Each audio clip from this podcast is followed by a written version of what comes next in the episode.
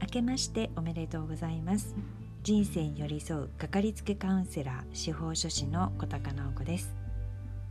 2022年、え、今日は1月3日です、えー、新年にあたりまして今年はどんな1年にしようどんな目標設定しようというふうに、えー、考えてみました。考えてみたんですけれどもいやそもそも目標って立てなきゃいけないのかな？毎年こう年が改まるとなんとなくこう今年こそはみたいな気持ちが盛り上がってくるんですけれどもでは目標って何だろうっていうふうに考えたんですね。皆さんはどうでしょう？今年の目標、えー、自分自身がこんな風になりたいななんていうことは考えてみられたでしょうか。いや目標ってやっぱりあればなんかこう自分のそれが支えになったりとか、えー、行くべき方向性が定まってやりがいだったりそこが達成されれば達成感が得られたりとやっぱりあった方がいいのかなとは思うんですけれども誰かから与えられた目標はやっぱり苦しくなるし義務感だけでは続かないでまた何か思いつきであやってみようって思ってそれを目標にしたとしてもなんかいつの間にか忘れてしまうなんていうことはねよくあると思うんですね。じゃあ何のために目標を立てるのかって考えた時に、まあ、そこには今はその状態ないけれども1年後3年後、まあ、もうちょっと先5年後、えー、こうなっていたいっていう自分の姿があるからそうなるために目標は設定するんじゃないかなと思うんですね。でそのなりたい自分っていうのもそもそも何のためにそうなるのか何のためにそこを目指すのかっていうところが一番大事なんじゃないかなと思います。なりたい自分になるために何をしていくか。具体的にどんな行動に落とし込んでいくか。というところが、えー、明確にならないとやっぱりなんかこう脳ってイメージできないので動けない。行動できない、えー、なんとなく先延ばしになるっていうことが起こってるんじゃないかなと思います。まあ、そういう私もですねなかなかこ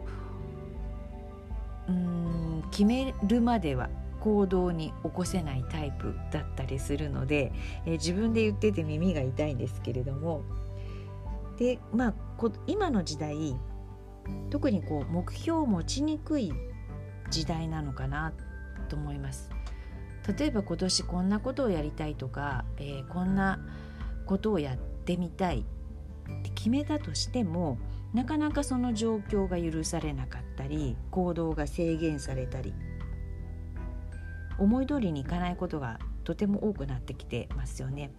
で時代の変化も激しくて、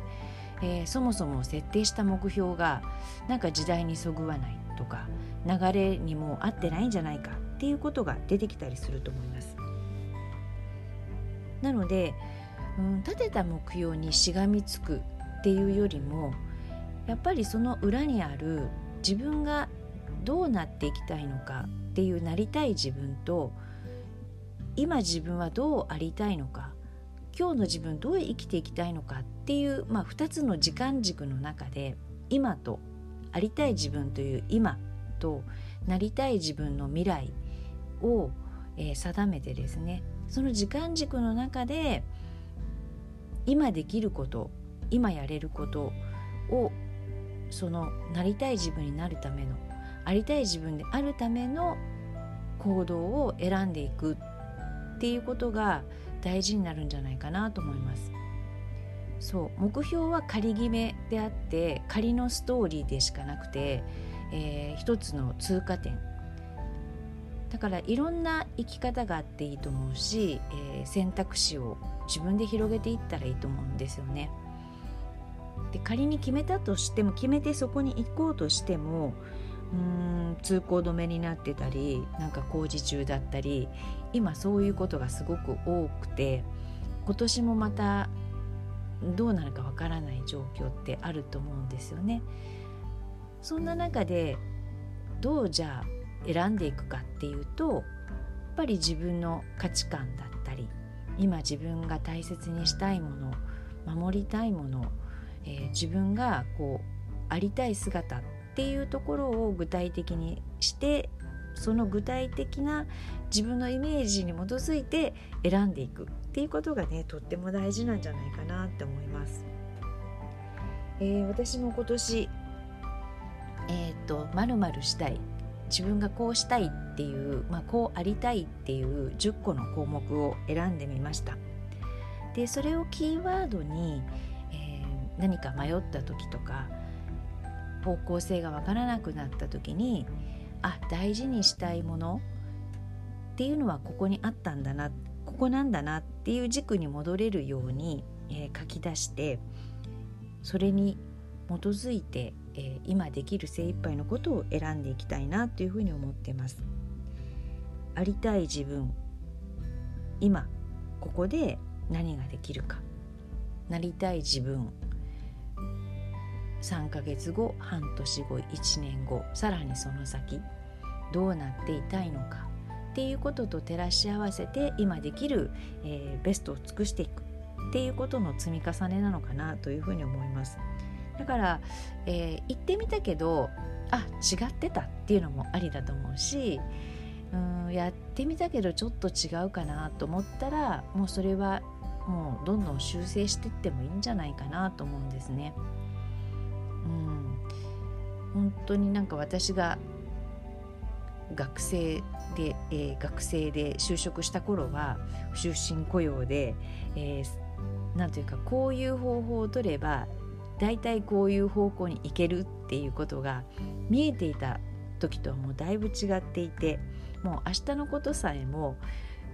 本当に、えー、今日の常識は明日の非常識になるような、まあ、そんな時代なので臨機応変にやっていきながらも今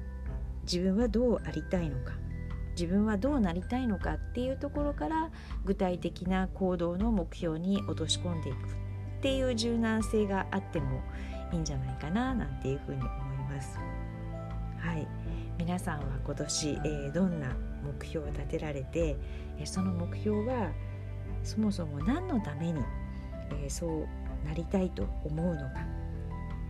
そしてその目標を達成した先には、えどんな、え自分の未来が待っているのかなんかそんな想像ができると、えとっても素敵だなというふうに思います。はい、えー、今日はこの辺でまたお会いしましょう。